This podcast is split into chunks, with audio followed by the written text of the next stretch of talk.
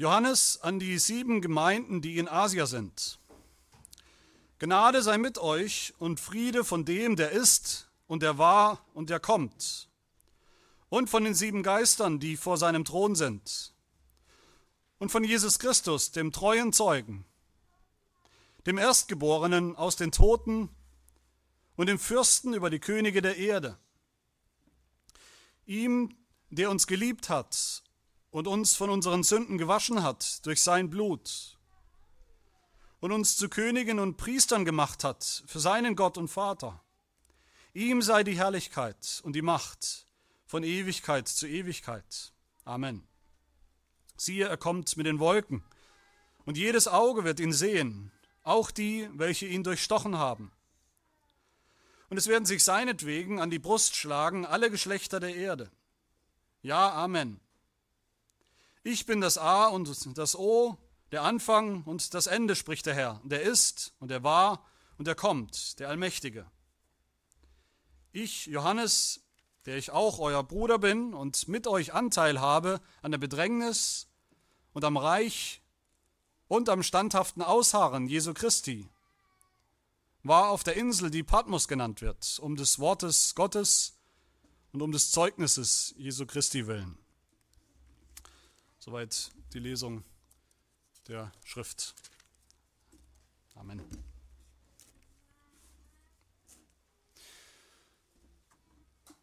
Die Offenbarung, dieses letzte Buch der Bibel, ist, wie wir letzte Woche in der, in der Einführung, Einleitung gehört haben, gesehen haben, genau das, wie sie auch schon heißt. Sie ist eine Offenbarung, das heißt, sie ist eine Enthüllung, nicht ein großes Geheimnis, das niemand wirklich verstehen kann, sondern sie ist Gottes Offenbarung, die Offenbarung Jesu Christi, wie es heißt in Vers 1. Es geht ultimativ um Jesus Christus, um das Allerwichtigste, was wir brauchen und was wir hören müssen. Für viele Menschen ist äh, Jesus Christus, wenn wir ehrlich sind, nur so etwas wie ein Mittel zum Zweck. Jesus Christus ist irgendwie vielleicht wichtig, er spielt eine Rolle für uns,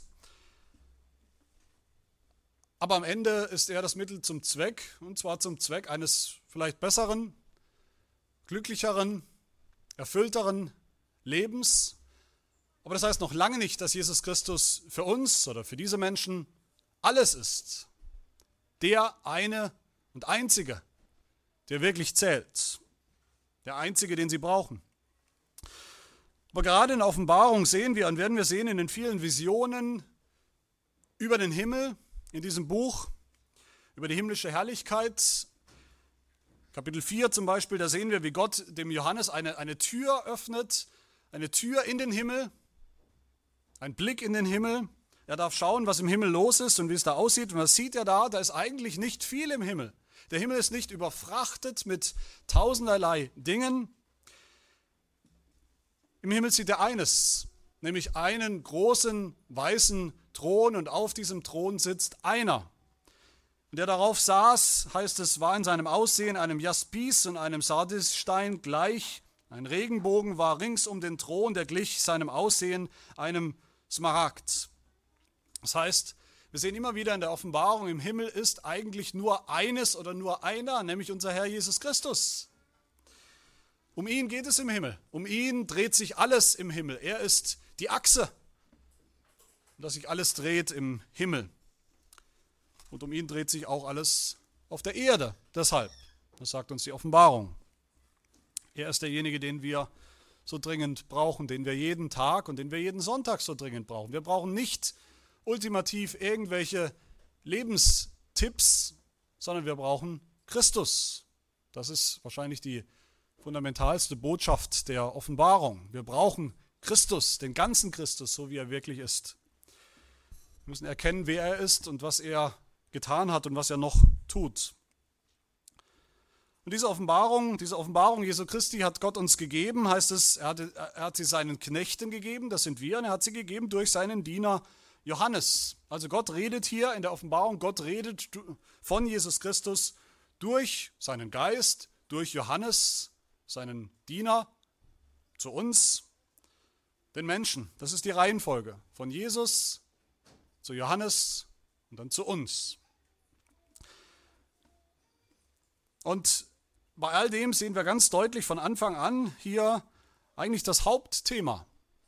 Das Hauptthema dieses ganzen Buches, dieses Buches der Offenbarung. Das heißt hier über diesen Jesus, um den es geht, dass er, Vers 5, der treue Zeuge ist. Dann heißt es über Johannes, dass er treu geblieben ist um des Zeugnisses Jesu Christi willen, Vers 9. Er ist auch ein treuer Zeuge. Und dann äh, am Ende dieses Textes sind auch wir angesprochen, wir alle, alle Gläubigen, und werden auch mit hineingenommen und auch berufen, sind auch berufen, treue Zeugen zu sein. Das sind meine drei Punkte heute, die drei Zeugen der Offenbarung. Jesus Christus, der treue Zeuge, dann Johannes, der treue Zeuge und dann wir, die Christen, als treue Zeugen. Und wir fangen an, wo wir anfangen müssen, nämlich bei Jesus Christus. Die Offenbarung beginnt, wie gesagt, mit Jesus Christus. Die Offenbarung beginnt nicht mit all den Schwierigkeiten und Herausforderungen, von denen wir hören werden, so viel hören werden in diesem Buch. Es ist an manchen Stellen ein sehr ähm, schwieriges Buch, ein, ein finsteres Buch auch. Es ist die Rede von der Realität des Bösen, des Satanischen. An vielen Stellen Herausforderungen, die auf die Gemeinde einprasseln auf die Gemeinde Jesu zu allen Zeiten. Dafür ist viel Platz in der Offenbarung. Die Offenbarung ist, denke ich, vielleicht das realistischste Buch, wenn es um das Leben, unser Leben als Christen geht, was uns noch bevorsteht, was noch auf uns zukommt in diesem Leben, dass dieses Leben als Christen eben kein, kein Leben von lauter Siegen und äh, kein Leben des Zuckerschleckens ist. Sie zeichnen das Leben in dieser Zeit nicht als rosig, die Offenbarung, aber damit beginnt die Offenbarung nicht. Das steht nicht am Anfang. Die Offenbarung beginnt nicht mit dem Bösen in der Welt. Sie beginnt nicht mit dem Teufel, sie beginnt nicht mit den antichristlichen Mächten, die noch herrschen, die noch zu herrschen scheinen in dieser Zeit. Auch davon werden wir hören. Die Offenbarung beginnt überhaupt nicht mit der Geschichte. Die Offenbarung beginnt hier mit dem Herrn der Geschichte.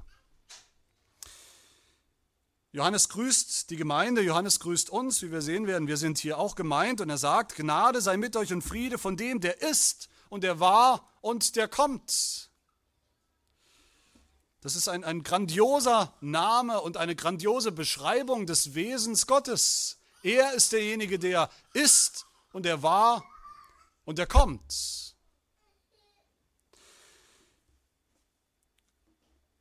sofort lenkt uns dieses Buch, lenkt unseren Blick auf den Gott, der außerhalb der Geschichte steht, der außerhalb all dieser Anfechtungen und Schwierigkeiten und Kämpfe, auch außerhalb dieses globalen und kosmischen Kampfes, von dem die Offenbarung ja berichten wird, in aller epischer Breite, der außerhalb von all dem steht und über all dem steht.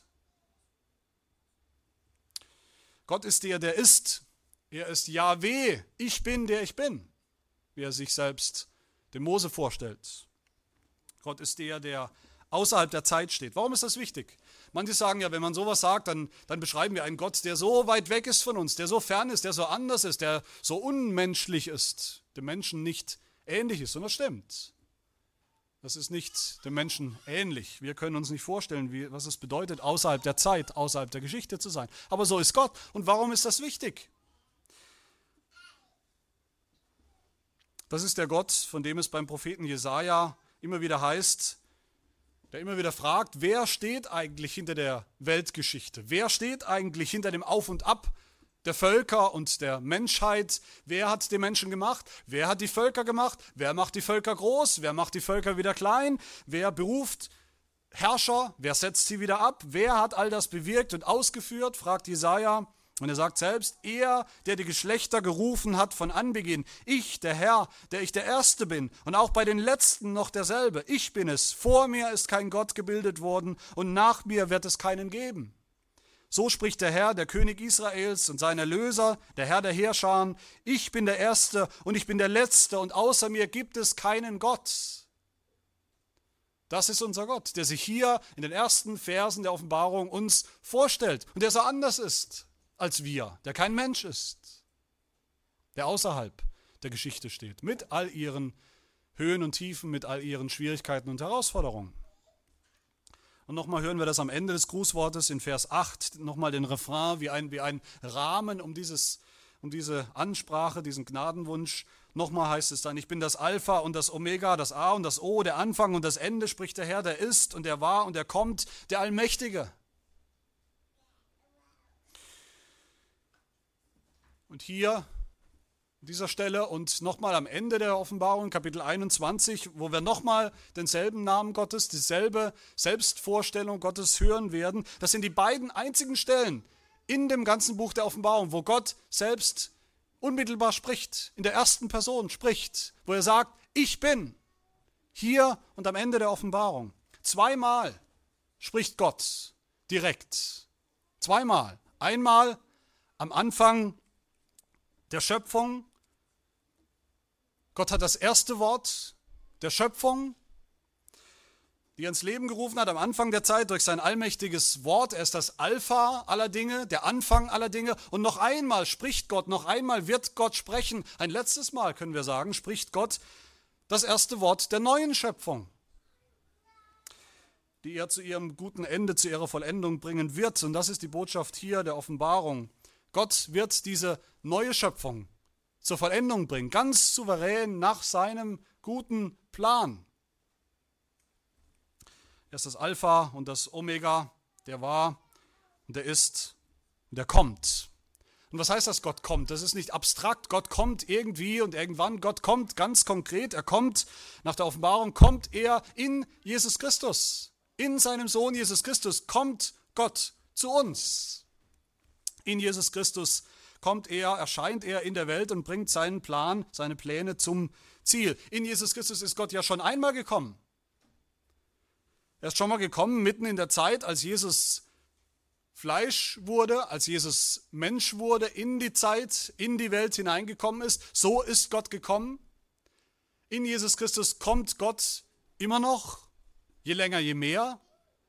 Ist Gott unterwegs zu uns, und in Jesus Christus wird Gott noch einmal definitiv kommen, wenn Jesus wiederkommen wird, wenn Jesus ein zweites Mal kommen wird. Auch so kommt Gott. Aber das Spannende, liebe Gemeinde, ist, dass dieser Name Gottes, dieser großartige Name Gottes hier von Vers 4, der, der ist und der war und der kommt, dass das hier in Offenbarung, Offenbarung Vers 8, Kapitel 1, Vers 8, einfach mir nichts, dir nichts auf Jesus Christus übertragen wird.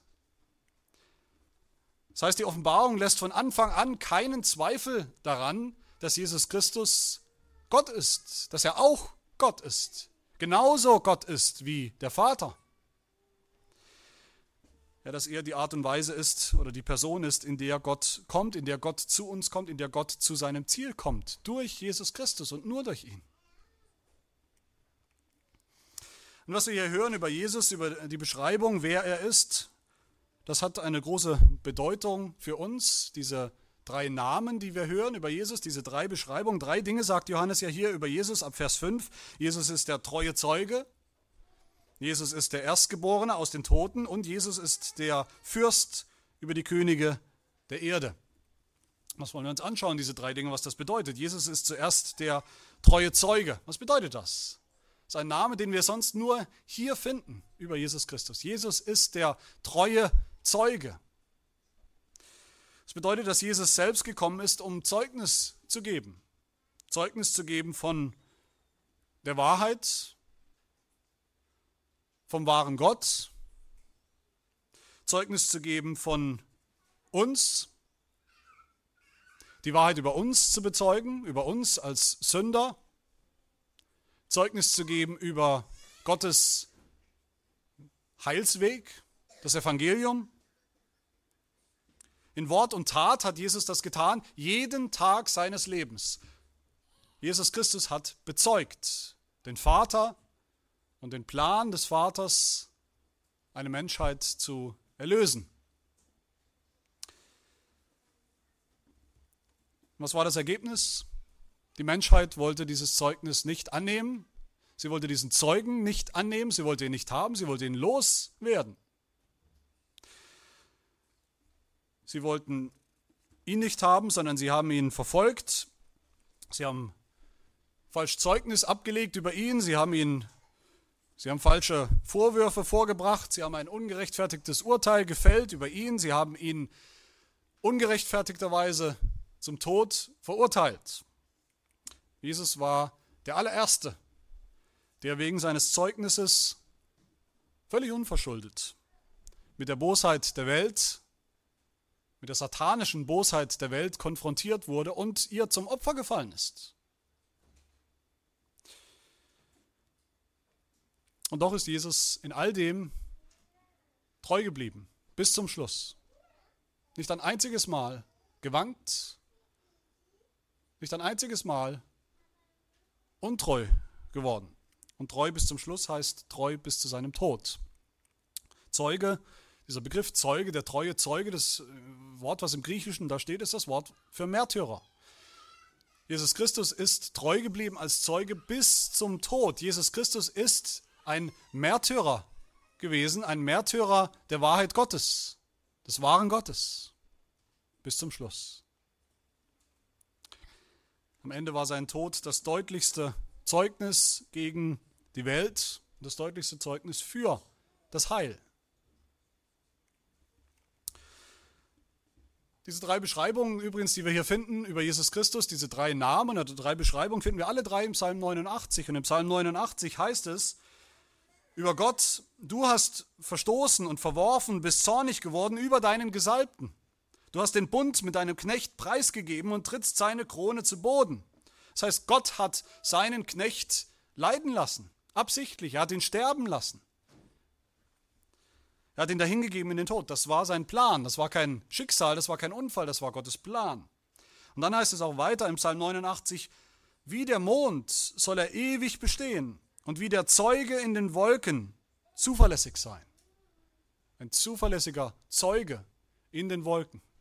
Das wird der Messias sein, der Gesalbte Gottes, wenn er kommt. Und das war Jesus Christus, als er kam. Jesus ist nicht zurückgeschreckt vor dem Leid in seinem Leben, er ist nicht zurückgeschreckt vor dem Bösen, vor dem Teufel, er ist nicht zurückgeschreckt vor dem Tod. Er ist treu geblieben als Zeuge für die Wahrheit bis zum Schluss. Wie der Apostel Paulus sagt über Jesus, dass er, dass Jesus vor Pontius Pilatus das gute Bekenntnis bezeugt hat. Das gute Bekenntnis gezeugt hat vor Pontius Pilatus. Wir wissen, was das bedeutet vor Pontius Pilatus. Das bedeutete sein Tod, sein Tod am Kreuz. Gerade in seinem Tod hat Jesus Christus bezeugt als treuer Zeuge. Und weil er das getan hat, das ist die Reihenfolge hier, weil er treu war als Zeuge, als Zeuge Gottes bis in den Tod. Deshalb heißt es dann zweitens über ihn, zweitens über Jesus in Vers 5, ist er der Erstgeborene aus den Toten. Nur weil er das Erste getan hat, weil er der treue Zeuge war und geblieben ist bis zum Schluss, ist er der Erstgeborene aus den Toten geworden. Auch das finden wir im Psalm 89. Wie gesagt, da heißt es, und ich will ihn zum Erstgeborenen machen, weil Jesus treu geblieben ist. Im Leben und im Sterben, weil er Gott vertraut hat bis zum Schluss, weil er niemals gesündigt hat, niemals ungehorsam war, gab es keinen Grund, dass der Tod irgendwie ihn halten konnte, sondern er musste auferweckt werden als Erstgeborener der Toten zum neuen Leben. Als erster von vielen. Und nicht nur das, es geht dann noch weiter, es kommt dann noch dieses, diese dritte Beschreibung Jesu. Er ist drittens dann auch erhoben worden zum Fürsten über die Könige der Erde. Zum höchsten der Könige der Erde, wie es im Psalm 89 heißt. Das heißt, nach seinem, nach seinem treuen Zeugnis, nach seinem treuen Leben und Sterben ist Jesus dann eingesetzt worden in, in Macht und Herrlichkeit im Himmel auf seinem Thron. Er hat den Tod überwunden, er ist eingegangen in die neue Schöpfung als Erstgeborener, um dort zu herrschen, in alle Ewigkeit, in aller Herrlichkeit. Und in all dem, das ist die Botschaft jetzt von, dieser, von diesen Versen, von diesen Namen, in all dem ist unser Herr Jesus Christus uns zum Vorbild geworden. Er hat all das natürlich für sich allein getan, aber nicht nur. Er ist uns zum Vorbild geworden in all dem, als ein Beispiel in seiner Treue, seinem treuen Zeugnis, mitten in dieser bösen Welt, mitten in dieser Welt mit all ihren Anfechtungen und Versuchungen und Verführungen, in seinem Überwinden der Welt, Überwinden des Todes, im Glauben, im Vertrauen auf Gott ist er uns zum Vorbild, zum Beispiel geworden und er ist uns zum Vorbild und Beispiel geworden in seiner Erhöhung auf den Thron, wo er jetzt herrscht, wo er jetzt schon regiert über die ganze Welt und auch über uns. Das ist das Muster, das Jesus uns vorgemacht hat, das Jesus uns vorgelebt hat. Zuerst Leiden in dieser Zeit, Leiden in Treue, dann überwinden und dann herrschen. Leiden, überwinden und herrschen. So hat er uns geliebt, wie es in diesem Lobpreis heißt, hier ab Vers 6. Er hat uns geliebt und uns von unseren Sünden gewaschen durch sein Blut. Das heißt, durch das Opfer, das er gebracht hat, das priesterliche Opfer, das er gebracht hat. Das Opfer seines Leibes, das Opfer seines Blutes, das er für uns vergossen hat. Das hat er zuerst getan. Als Priester hat er das Opfer seines eigenen Leibes gebracht, bevor er dann als König auf seinen Thron gestiegen ist. Das ist die Reihenfolge, die uns hier begegnet. So ist Jesus selbst der hohe Priester und der oberste König. Und all das bezeugt nicht nur Jesus Christus selbst als der treue Zeuge, sondern das bezeugt uns auch hier Johannes. Johannes, der diese Offenbarung geschrieben hat, der Apostel. Das ist mein zweiter Punkt. Er ist der zweite treue Zeuge hier nach Jesus Christus, Johannes selbst.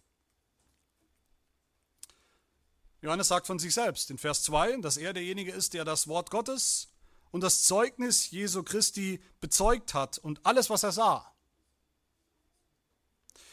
Und in Vers 9 verbindet sich Johannes mit dem, was Jesus selber erlebt hat und erlitten hat. Er macht sich eins mit Christus und sagt, das ist auch meine Erfahrung, das ist auch der Weg, den ich gehen muss und den ich gegangen bin in meinem Leben. Johannes ist ja hier alt, er ist schon sehr alt, er ist seinem Tod nahe. Und er sagt in Vers 9, ich, Johannes, der ich auch euer Bruder bin und mit euch Anteil habe an der Bedrängnis und am Reich und am standhaften Ausharren Jesu Christi. Ich war auf der Insel, die Patmos genannt wird, um des Wortes Gottes und um des Zeugnisses Jesu Christi willen, um des Zeugnisses Jesu Christi willen. Er ist auch ein Zeuge Jesu Christi. Und er beansprucht von sich selbst, dass er auch ein treuer Zeuge Jesu Christi ist und geblieben ist bis zum Schluss. Und so wird er uns auch zum Vorbild hier. Nicht nur Jesus selbst, sondern auch Johannes.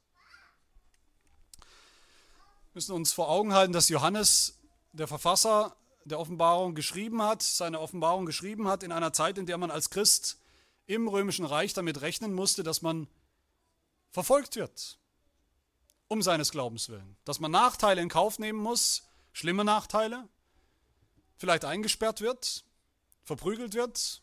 Viele wurden getötet um ihres Glaubens willen. Viele wurden aus dem Weg geräumt, weil die Kaiser der damaligen Zeit, die Kaiser des Römischen Reichs, den, den fast schon religiösen Anspruch erhoben haben, die Alleinherrscher zu sein. Götter zu sein. Sie haben sich gerne mit Göttertiteln und göttlichen Eigenschaften geschmückt und äh, äh, bezeichnen und beschreiben lassen und preisen lassen.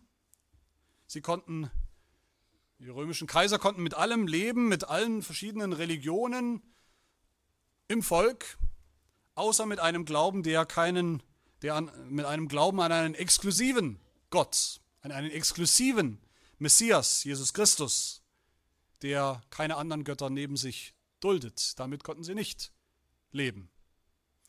Ich denke, es erinnert uns an unsere Zeit heute, wo auch die Leute tolerant sind. Die Leute sind tolerant bis zum Umfallen. Du bist Christ, du bist Moslem, du bist Jude, was auch immer du bist. Das ist alles völlig in Ordnung. Du darfst sein, was du möchtest. Wir sind tolerant gegenüber allen Religionen, solange sie nicht beanspruchen, die Wahrheit zu sein. Solange sind wir tolerant. Das war damals so und das ist heute auch so. Und ich denke vielleicht auch deshalb gibt es Grund, dass wir uns Gedanken darüber machen, ob nicht auch Zeiten der Verfolgung wieder kommen werden. Vielleicht schneller, als es uns lieb ist.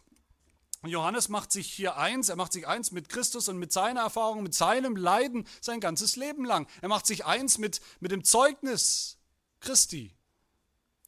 Er wusste, dass er auch da durch muss, durch dasselbe Leben, durch dieselbe Erfahrung, dass es nichts Besonderes ist.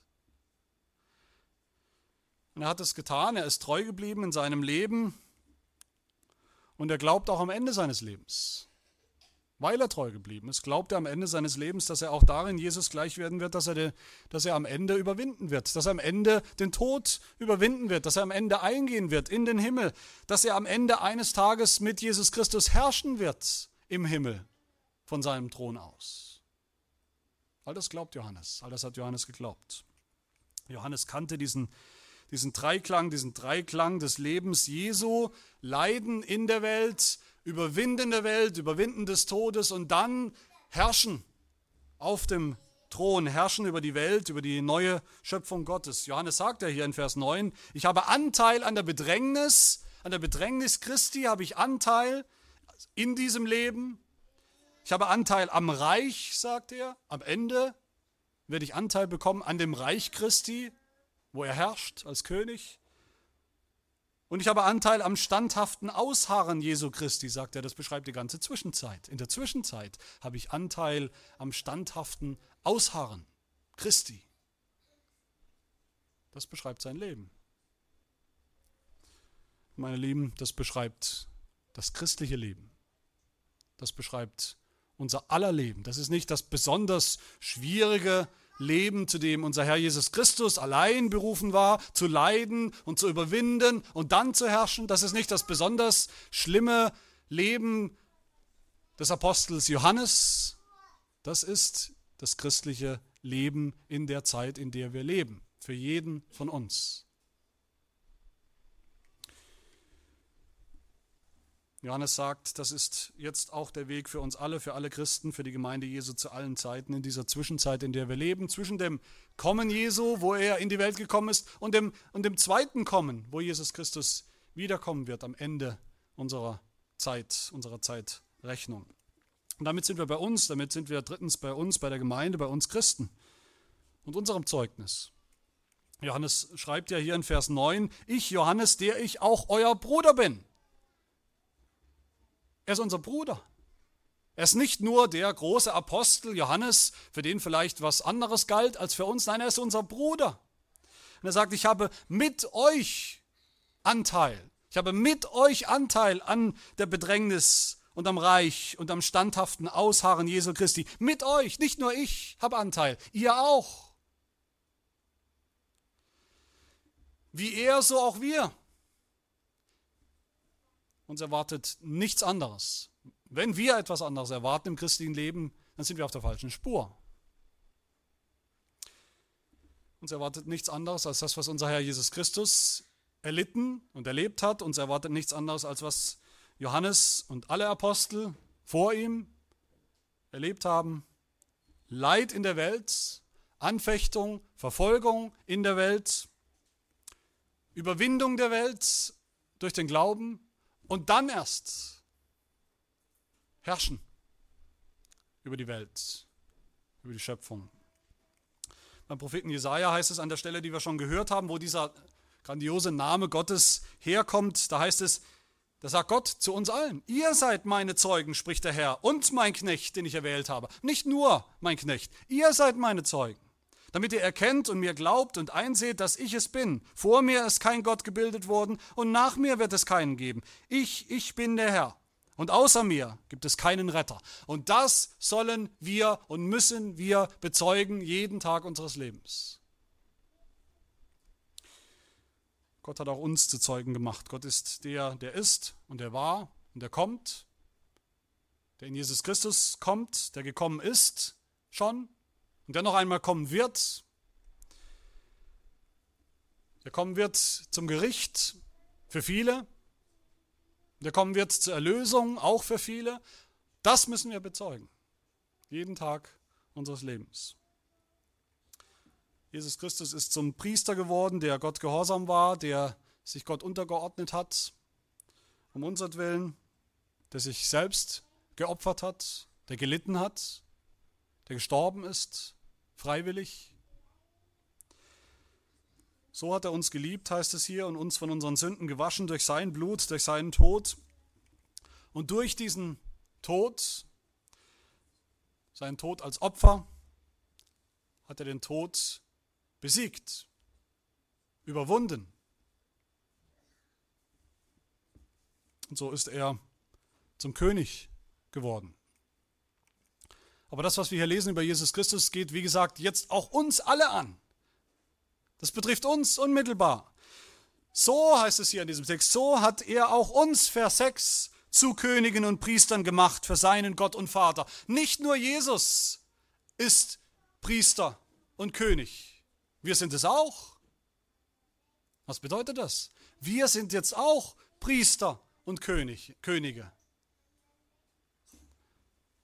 Das ist ein Anklang, das ist eigentlich ein Zitat aus dem Alten Testament, aus Exodus 19, Vers 6, wo es heißt, ihr aber sollt mir ein Königreich von Priestern und ein heiliges Volk sein. Das steht im Zusammenhang mit, mit dem Passa, also dem Auszug des Volkes Israel aus Ägypten und dann dem Passa-Fest, was danach gefeiert wurde, wo Israel gefeiert hat, Gott gefeiert hat, gefeiert hat die Erlösung, dass Gott selber ein, ein Passa-Lamm bereitgestellt hat als Opfer, dessen Blut vergossen wurde, dessen Blut stellvertretend vergossen wurde, damit wir nicht sterben müssen.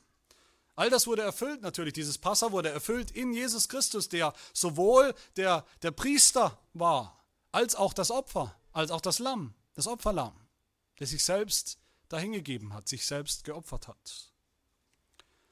Und so sollen jetzt wir Priester sein, sagt der Text, und Könige. Auch wir sind Priester, mein Lieben. Das ist etwas, wo wir, worüber wir, denke ich, nicht oft nachdenken, dass wir als Christen Priester sind. Priester, was bedeutet das? Priester bedeutet, wir sind berufen zu dienen. Priester dienen. Sie dienen in Niedrigkeit. Priester zu sein bedeutet Leid auf sich zu nehmen, Opfer auf sich zu nehmen. Es bedeutet unser Leben zu opfern, unser Leben aufzugeben, unser Leben zu verlieren, bereitwillig, um seinetwillen. Es bedeutet uns selbst zu opfern als unseren lebendigen Gottesdienst. Das ist das, was Priester tun. Das ist das, was wir tun sollen als Priester. Nur wenn wir selbst zuerst lernen und gelernt haben, in diesem Leben so zu dienen, als Priester, wie Jesus, werden wir jemals lernen zu herrschen als Könige. Und viele Christen wollen gerne das eine, das Herrschen aber ohne das andere, das Dienen. Sie wollen Könige sein, aber nicht Priester. Aber das geht nicht. Wie Jesus und wie Johannes, die treuen Zeugen, so sind auch wir berufen, auszuharren in dieser Zeit, auszuharren in den Anfechtungen, die, wir, die auf uns einströmen und einprasseln in diesem Leben. Wie die Gemeinde in Philadelphia in Kapitel 3 in der Offenbarung es getan hat, wo es heißt, die das Wort vom standhaften Ausharren auf ihn bewahrt hat. Die sind ausgeharrt. Sie sind dabei geblieben, dabei geblieben, im Glauben bis zum Schluss. Wie Jesus und Johannes sind auch wir berufen, treue Zeugen zu sein und treue Zeugen zu bleiben, bis zum Schluss. Der Gemeinde in Smyrna sagt Gott in Kapitel 2, sei getreu bis in den Tod, so werde ich dir die Krone des Lebens geben. In der Gemeinde in Philadelphia, siehe, ich habe vor dir eine geöffnete Tür gegeben und niemand kann sie schließen, denn du hast eine kleine Kraft und hast mein Wort bewahrt und meinen Namen nicht verleugnet, sondern bist ein treuer Zeuge geblieben. Das sollen auch wir nicht verleugnen, sondern bezeugen in Kapitel 12 in der Offenbarung, wo die Rede davon ist, wie, wie endlich dann eines Tages das Reich Gottes voll und ganz kommen wird oder gekommen ist in seiner Vollendung. Da heißt es, Kapitel 12, und ich hörte eine laute Stimme im Himmel sagen, nun ist gekommen das Heil und, und die Macht und das Reich unseres Gottes und die Herrschaft seines Christus. Denn hinabgestürzt wurde der Verkläger unserer Brüder, der sie vor unserem Gott verklagte Tag und Nacht.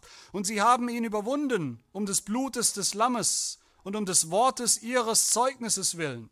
und haben ihr Leben nicht geliebt bis in den Tod. Das ist das, was Jesus getan hat. Er hat sein Leben nicht geliebt bis in den Tod. Das ist das, was Johannes getan hat. Das ist das, was Priester tun und was auch wir tun sollen. Unser Leben nicht lieben bis in den Tod, sondern zu bezeugen. Die Wahrheit Jesu Christi bis in den Tod. Das ist der Ruf der Offenbarung an uns. Sind wir bereit, unser Leben zu verlieren, die Wahrheit Jesu Christi, die Wahrheit Gottes, die Wahrheit des Evangeliums so zu bezeugen, mit jedem Akt, mit jedem Tag unseres Lebens, bei all den Nachteilen, bei all der Verfolgung, die es uns vielleicht einbringt, sind wir dazu bereit. Wie Johannes und wie Jesus, die treuen Zeugen, sind auch wir berufen, in diesem Leben schon anzufangen, über das, über das Böse zu herrschen, über das Böse, das Böse zu überwinden, Kapitel 2 heißt es, fürchte nichts von dem, was du erleiden wirst. Siehe, der Teufel wird etliche von euch ins Gefängnis werfen, damit ihr geprüft werdet. Und ihr werdet Drangsal haben zehn Tage lang. Das wird kommen. Das darf uns nicht überraschen, nicht schockieren. Die Frage ist, ob wir bereit dazu sind, den Kampf mit dem Bösen schon aufzunehmen in dieser Zeit. Wie Jesus und Johannes sind auch wir berufen, gegen die Sünde zu kämpfen, die Sünde in unserem Leben zu kämpfen. Das ist ja der, der ganze Sinn der sogenannten Sendschreiben, die wir hier finden, dieser kleinen Briefe an die Gemeinden, an die Gemeinde Jesu. Das sind ja alles Korrekturen und, und Ermahnungen an die Gemeinden, dass sie nicht schlapp machen, dass sie nicht sich arrangieren mit ihrem sündhaften Lebensstil in dieser Welt. So schwer es ist, in dieser Welt, in dieser Zeit als Christ zu leben, umso mehr sind wir berufen, schon hier und heute zu brechen mit der Sünde, mit einem sündhaften Lebensstil zu brechen, weil Jesus Christus schon damit gebrochen hat, weil ihre Zeit ausläuft. Die Zeit der Sünde läuft aus. Es hat schon eine neue Zeit begonnen. Eine neue Schöpfung ist schon angebrochen in Jesus Christus. Wie Jesus und wie Johannes, die treuen Zeugen, sind wir auch berufen, notfalls mit dem Tod zu bekennen, zu bezeugen und so am Ende den Tod zu überwinden. Und das ist eine, eine schwierige Botschaft, das ist mir klar. Eine Botschaft, die man kaum noch mehr in den Mund nehmen, kaum noch mehr sagen kann, die kaum noch mehr ankommt bei den Menschen, selbst bei Christen kaum noch mehr ankommt. Christus hat bezeugt mit seinem Leben, Christus hat bezeugt mit seinem Tod. Und so tun es die wahren Gläubigen. Kapitel 6 heißt es, und als das Lamm das fünfte Siegel öffnete, sah ich unter dem Altar die Seelen derer, die dahingeschlachtet worden waren, um des Wortes Gottes willen und um des Zeugnisses willen, das sie hatten. Und sie riefen mit lauter Stimme und sprachen, wie lange, o Herr, du heiliger und wahrhaftiger, richtest du nicht und rächst nicht unser Blut an denen, die auf der Erde wohnen. Und jedem von ihnen wurden weiße Kleider gegeben, und es wurde ihnen gesagt, dass sie noch eine kleine Zeit ruhen sollten, bis auch ihre Mitknechte und ihre Brüder vollendet wären, die auch wie sie getötet werden sollten. Die wie sie getötet werden sollten. Das ist die große Wahrheit, die wir, die Kirche im Westen, kaum noch verstehen. Die wir, wo wir Meister geworden sind, diese Wahrheit, diese Realität auszublenden. Die Realität, dass wir eigentlich wissen, dass noch nie zuvor in der Geschichte der Gemeinde, der Kirche Jesu Christi so viele Menschen um ihres Glaubens willen, um ihres Zeugnisses willen ihr Leben gelassen haben, wie heute. Nicht damals, heute. Aber eben weit weg von uns. Weit weg. Und wir denken, das gehört nicht dazu, zum Christsein. Dann haben wir ein anderes Christsein. Johannes erinnert uns hier daran, das ist die Realität der Gemeinde Jesu zu allen Zeiten zwischen dem Kommen Jesu und der Wiederkunft Jesu.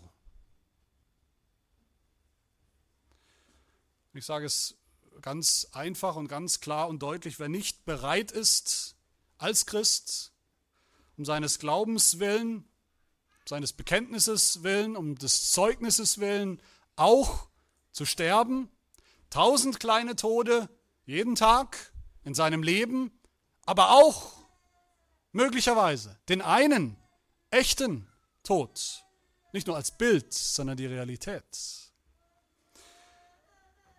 Der ist auch nicht bereit dafür zu leben, der wird auch nicht den Tod überwinden und der wird auch niemals mit Christus herrschen. Herrschen tun nur die, die überwinden und überwinden tun nur die, die bereit sind zu sterben. Um des Zeugnisses willen. Wie Jesus und Johannes sind auch wir berufen zu überwinden. Überwinden ist der Refrain schlechthin der Offenbarung. Es ist der Refrain der Sendschreiben. Jedes der Sendschreiben hört auf mit diesem Refrain. Ihr sollt überwinden. Wer überwindet? Und auch die Offenbarung insgesamt sehen wir immer wieder diesen Refrain. Immer wieder ist das die Antwort auf das Böse, auf dieses schwierige Leben, schwierige Leben des Christseins. Überwinden ist die Antwort. Wer überwindet, Kapitel 2, dem wird kein Leid geschehen von dem zweiten Tod. Wer überwindet, dem werde ich von dem verborgenen Manna zu essen geben. Wer überwindet und meine Werke bis ans Ende bewahrt, dem werde ich Vollmacht geben über die Heidenvölker. Wer überwindet, den will ich zu einer Säule im Tempel meines Gottes machen. Wer überwindet, dem will ich geben, mit mir auf meinem Thron zu sitzen. Wer überwindet, der wird alles erben am Ende, sagt unser Herr Jesus Christus in der Offenbarung. Wer überwindet. Trübsal ist immer da. Das ist die Botschaft der Offenbarung.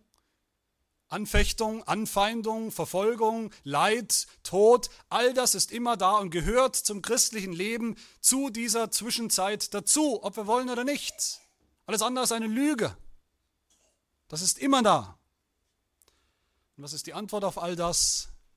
Nicht, dass es weggeht, dass wir es wegbeten, dass wir es ignorieren, sondern dass wir in all dem überwinden. Wir sollen überwinden und wir können überwinden und wir werden überwinden. Das ist die Botschaft der Offenbarung. Und meine Lieben, all das ist natürlich zunächst eine, eine stark, starke Botschaft. Das ist ein, ein, eine Bedingung. Eine Bedingung, die wir zu erfüllen haben. Wir Christen. Dass wir das tun. Das ist eine Bedingung. Es ist eine Bedingung, dass wir treue Zeugen sind in dieser Zeit. Das sollen wir. Das müssen wir. Dass wir ausharren, dass wir widerstehen dem Bösen, dass wir überwinden, dass wir unser Leben nicht lieben über den Tod, dass wir in all dem überwinden. Dafür hat uns Jesus Christus zu Priestern für seinen Gott und Vater gemacht, oder wie es der Heidelberger Katechismus sagt in Frage 32, damit auch ich seinen Namen bekenne, mich ihm zu einem lebendigen Dankopfer hingebe. Dafür hat Christus uns erkauft und erlöst, dass wir das auch tun. Führt kein Weg daran vorbei. Das ist unsere Aufgabe, das ist unsere Berufung. Wehe, wenn wir das nicht mehr ernst nehmen, nicht mehr erfüllen wollen. Wenn wir diese priesterliche Rolle als Zeugen Christi nicht erfüllen, unsere Berufung nicht ausfüllen, dann wird Gott kommen, dann wird Gott uns richten. Auch das ist die Botschaft der Offenbarung. Wir, die Gemeinde sind, wie wir, wie wir hören werden im nächsten Kapitel, wir sind die sieben Leuchter. Wir sind die sieben Leuchter, die leuchten, deren Licht leuchten soll in der, in der Welt. Wir sind das Licht der Welt, wie es in der Bergpredigt heißt. Und es kann eine Stadt, die auf einem Berg liegt, nicht verborgen bleiben. Sie darf nicht verborgen bleiben. Wenn wir nicht leuchten, als Zeugen in dieser Welt, dann wird Christus kommen, dann wird er rasch über uns kommen, wie er, wie er droht der Gemeinde, der Gemeinde in Ephesus, und er wird unsere Leuchter, unseren Leuchter von seiner Stelle stoßen. Er wird kommen und die richten, die das nicht tun, die keine Zeugen sind, die kein Zeugnis geben. Das ist unser Auftrag, das ist unsere Berufung, die wir wieder ernst nehmen müssen. Aber ich will dann auch und vor allem noch das andere sagen, die andere Seite. Zum Schluss will ich deutlich sagen, dass dieses große Drama, von dem wir hören in der Offenbarung, das Drama der Offenbarung, das Drama des, des kosmischen Kampfes, des kosmischen Sieges Gottes über alle seine Feinde, über alle seine Feinde, die auch unsere Feinde sind, den Teufel, die Welt, die Sünde. Dieser Kampf steht und fällt am Ende nicht damit, ob wir treue Zeugen sind oder nicht. Gott sei Dank nicht. Wer sind wir, dass wir meinen, wir könnten Gottes Plan, Gottes Dramaturgie durcheinander bringen? Die Reihenfolge ist hier entscheidend. Die Reihenfolge von dem, was wir gesehen haben im Text, die Reihenfolge von dem, was ich gesagt habe. Die Reihenfolge ist nicht von uns, wenn wir treu sind, dann zu Johannes und dann zu Jesus. Die Reihenfolge war umgekehrt. Jesus zuerst. Und Jesus entscheidet.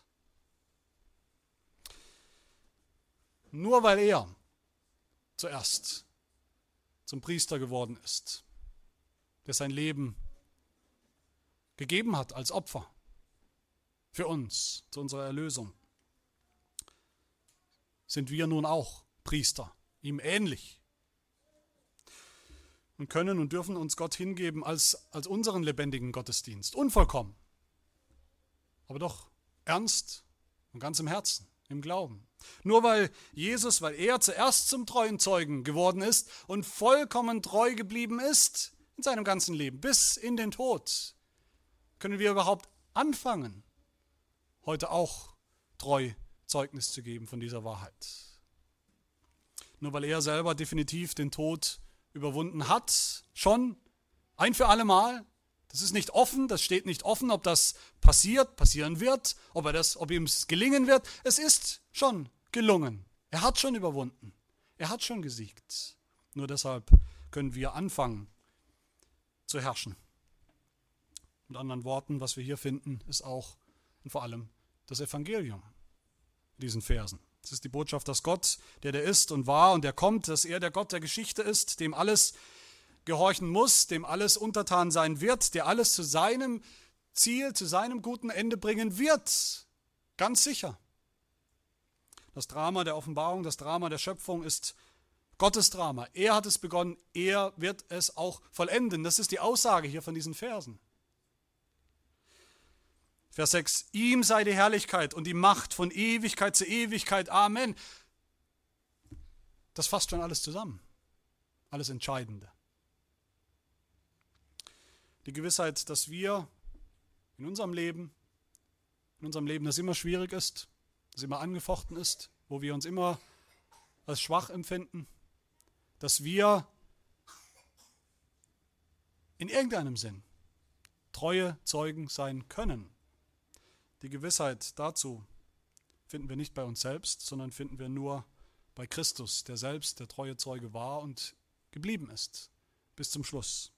Von dem es heißt, Vers 7, siehe, er kommt mit den Wolken und jedes Auge wird ihn sehen auch die, welche ihn durchstochen haben, und es werden sich seinetwegen an die Brust schlagen, alle Geschlechter der Erde. Ja, Amen. Das kommt, das kommt auf uns zu. Und was bedeutet das? Es bedeutet auch hier ein doppeltes, zwei Dinge. Das ist auch ein Anklang oder ein doppelter Anklang aus dem Alten Testament, was wir hier hören in Vers 7. Das ist ein Anklang zunächst an den Propheten Daniel, wo es heißt in Kapitel 7, ich sah in den Nachtgesichten, siehe, es kam einer mit den Wolken des Himmels gleich einem Sohn des Menschen, und er gelangte bis zu dem Hochbetagten und wurde vor ihn gebracht. Und es wurde ihm Herrschaft, Ehre und Königtum verliehen. Und alle Völker, Stämme und Sprachen dienten ihm. Seine Herrschaft ist eine ewige Herrschaft, die nicht vergeht. Und sein Königtum wird nie zugrunde gehen. Das ist das Bild vom Ende eigentlich, was wir schon im Alten Testament finden beim Propheten Daniel.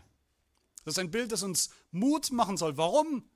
Weil es das Ende beschreibt das Ziel, das kommt, das schon gekommen ist.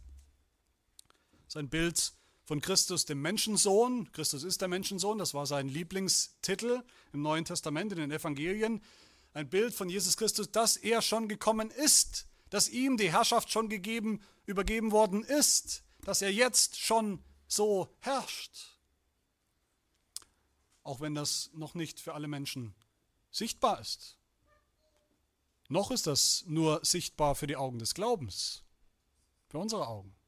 Aber es ist schon wahr, es ist schon Realität. Und der zweite Teil aus diesem Vers 7 ist aus dem Propheten Zacharia, Kapitel 12. Da heißt es, Sie werden auf mich sehen, den Sie durchstochen haben. Ja, Sie werden um ihn klagen, wie man klagt um den eingeborenen Sohn. Und Sie werden bitterlich über ihn Leid tragen, wie man bitterlich Leid trägt über den Erstgeborenen. Auch das ist natürlich ein Blick auf das Ende. Am Ende wird es zweierlei Menschen geben. Jedes Auge wird ihn sehen. Jedes Auge wird ihn sehen. Alle werden Jesus sehen. Alle werden den Getöteten, den Durchbohrten, den Durchstochenen sehen. Aber das sind auf der einen Seite die einen, die nur sehen, dass ihre Schuld, ihre Sünde dazu beigetragen hat, dass er gestorben ist. Sie sind mitschuld. Sie haben ein schlechtes Gewissen. Sie sind schuldig. Sie sind Sünder vor diesem Gott. Auch wenn sie nicht dabei waren, natürlich persönlich vor 2000 Jahren am Kreuz, wissen sie und erkennen sie in diesem Moment, dass sie mitschuldig sind am Tod des Sohnes Gottes der unschuldig gestorben ist. Und dieses Zeugnis Christi wird sie verdammen. Und das sind die anderen, die sich an die Brust schlagen. Warum an die Brust? Sie schlagen sich an die Brust aus Buße. Das ist die Haltung der Buße, weil sie erkannt haben, dass sie Sünder sind, weil sie ihre Schuld und ihre Sünde erkannt haben. Aber viel wichtiger noch, weil sie erkannt haben, dass Jesus Christus tatsächlich gestorben ist und sich selbst dahingegeben hat für ihre Sünde, für unsere Sünde, weil sie das Evangelium erkannt haben in all dem, was Jesus Christus getan hat. Und die einen werden gerichtet durch diesen Jesus, wenn er kommt, die anderen werden gerettet. In beiden Fällen wird Jesus Christus auftreten als Richter für die einen und als Retter für die anderen. Derselbe Christus am Ende, wenn er kommt. Sieh, er kommt mit den Wolken und jedes Auge wird ihn sehen und auch die, welche ihn durchstochen haben und es werden sich seinetwegen an die Brust schlagen, alle Geschlechter der Erde. Ja, Amen. Für die einen zum Zeugnis, die das nicht geglaubt haben, im Evangelium nicht geglaubt haben, zu ihrer Lebzeit, ist Jesus das A und das O, der Anfang und das Ende, der ist und der war und der kommt, der allmächtige, der allmächtige Richter und König. Aber für uns, die wir glauben, für alle, die glauben, heute glauben, die glauben bis zum Ende, den Glauben bewahren, heißt es jetzt und für immer. Gnade sei mit euch und Friede von dem, der ist und der war und der kommt. Und von den sieben Geistern, die vor seinem Thron sind, und von Jesus Christus, dem treuen Zeugen, dem Erstgeborenen aus den Toten und dem Fürsten über die Könige der Erde. Ihm, der uns geliebt hat und uns von unseren Sünden gewaschen hat durch sein Blut und uns zu Königen und Priestern gemacht hat, für seinen Gott und Vater. Ihm sei die Herrlichkeit und die Macht von Ewigkeit zu Ewigkeit. Amen. Lasst uns Tag für Tag solche Zeugen sein, solche treue Zeugen sein in der Kraft, die Gott uns gibt. Treue Zeugen sein, weil er selber, weil unser Herr Jesus Christus selber der treue Zeuge war, bis zum Schluss. Amen. Wir wollen beten. Herr unser Gott, du Alpha und Omega, du Anfang und Ende der Schöpfung, wir danken dir, dass du uns in Jesus Christus Anteil gibst, Anteil gegeben hast an seinem treuen Zeugnis über die Wahrheit. Anteil daran, dass er selbst die Welt überwunden hat, den Tod und den Teufel überwunden hat. All das hat er bereits endgültig getan, endgültig hinter sich gelassen und besiegt. Und wir mit ihm, wir in ihm. Wir danken dir auch, dass du uns schon Anteil gegeben hast in ihm, dass wir schon heute herrschen mit ihm auf Erden. Schon heute hast du uns in und durch Jesus Christus zu Königen und Priestern gemacht. Für dich selbst, für seinen Gott und Vater. Hilf uns, dass wir auf seinen Dienst, auf den Dienst Jesu schauen, auf seinen priesterlichen Dienst für uns, auf seinen königlichen Dienst über die ganze Welt, dass wir so Kraft bekommen. Kraft, auch unser Leben hinzugeben an dich als Priester, als Könige, mit ihm zu dienen und mit ihm zu herrschen. Heute und, und alle Tage unseres Lebens. Eines Tages in Vollendung, eines Tages in Vollkommenheit. Herr, dies bitten wir in Jesu Namen. Amen.